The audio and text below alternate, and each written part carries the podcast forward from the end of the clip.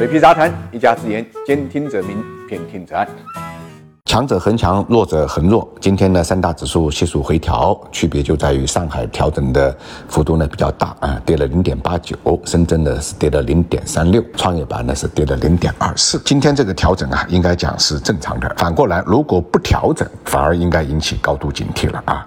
当然了，上海呢调整幅度偏大啊，破了五热线啊，但是深圳跟创业板呢还在五热线之上，所以也可以理解成啊是一种前期上涨的。而回踩，那今天房地产跟汽车依然是主旋律啊，券商呢也依然在城头呢摇晃大王旗。来自央行的消息啊，把这个地产呢推向了涨幅榜的第一。我们看到今天地产开发呢，呃上涨的幅度是一点三，排在呢首位啊。但是同时呢，这个消息呢，呃也对银行呢构成了相对的利空啊，导致银行股板块呢成为今天啊上证指数砸盘的主力，盘中最大的跌幅呢。达到了一点六九，收盘呢还跌了一点三五啊。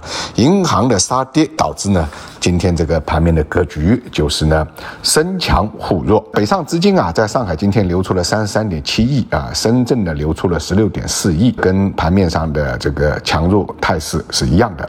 不过有意思的是啊，今天的成交量虽然进一步萎缩到了八千三百六十亿，但是上海跟深圳的成交量之差。居然呢，同步缩小到五百八十一亿。昨天我们说了，成交量的两地的。差呢已经缩小到了七百亿啊，今天呢进一步萎缩，这或许意味着下一步上海市场的行情呢，或许比深圳会更强、更大啊、更持久。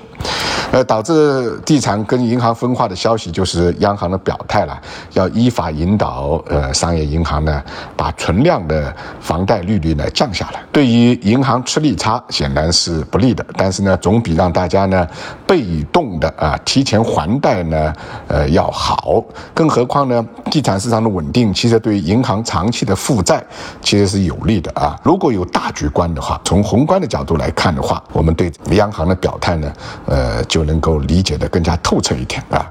那么，更何况啊，说老实话，降房贷利率说起来容易，做起来很难，因为这个话题已经提出来一个多月了啊。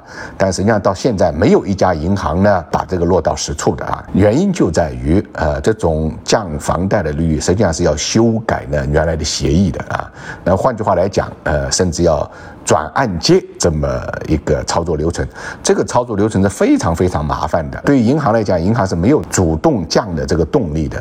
然后对于客户来讲呢，他实际上是没有提前还房贷啊，或者呃还完之后再贷这种资金方面的。周旋的能力其实客户是没有的啊，所以总的来讲呢，降低存量房贷利率出发点非常好，但是实际上落实起来非常非常难，所以对银行的影响可能并没有大家想象的那么大啊。那么今天的弱势板块，我们看啊，除了我们刚才说的银行、保险之外呢，就是昨天大涨的周期股了啊。那么再者呢，就是持续走低的医药。医药的问题呢，在于反腐啊，这个行业啊，它不整顿不行啊，祸国殃民。但是整顿呢，就是挤股价的泡沫了。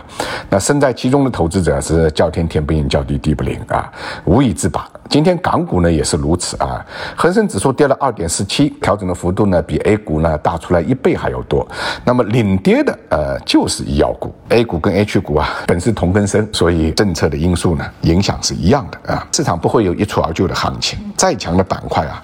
也都有调整的时候啊，不管是地产还是汽车啊，今天不调，并不意味着明天不调啊。今天的调整也未必呢，明天就不会上涨。呃，至少啊，从三大指数来看，今天的回落是必要的、合理的，也是正常的。所以今天的一句话点评就是马太效应。想了解每日股市动态的朋友，可以订阅我的喜马拉雅专辑，或者搜索公众号“水皮杂谈全拼”。